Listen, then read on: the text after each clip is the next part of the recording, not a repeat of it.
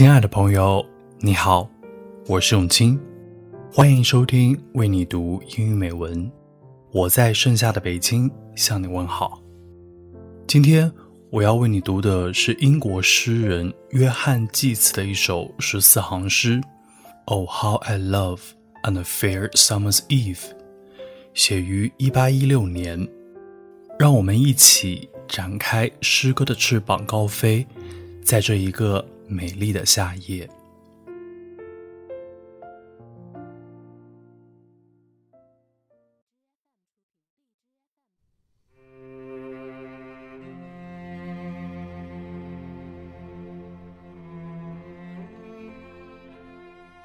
Oh, how I love on a fair summer's eve by John Keats.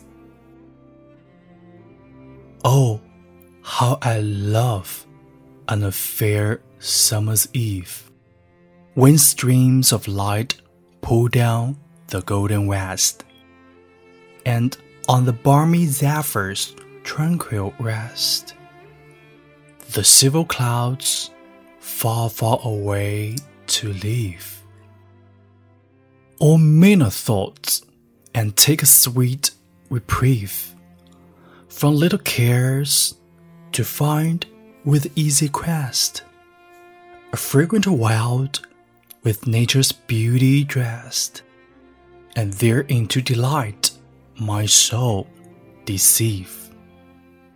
There warm my breast with patriotic lore, musing on Milton's fate and Sydney's bier, till their stern forms before my mind arise perhaps on wing of poesy upsoar, full often dropping a delicious tear.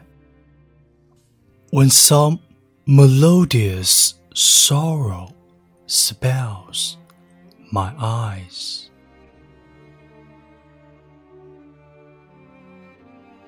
Ah,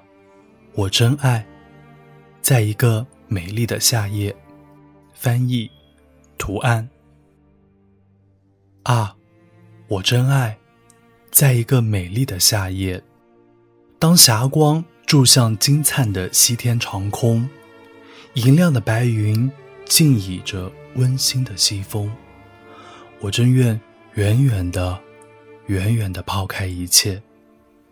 卑鄙的念头，向小幽小院告别，把愁结暂且，悠游的寻访追踪。芬芳的花野，美丽的造化天宫，在那里把灵魂诱向忘情的喜悦，在那里叫忠肝义胆暖我的心胸。思念米尔顿的命运，西德尼的灵柩，让他们刚正的形象立在我心中。也许我展开诗歌的翅膀高飞。当悠扬的哀愁蛊惑我眼睛的时候，我会一次次掉下甘美的泪水。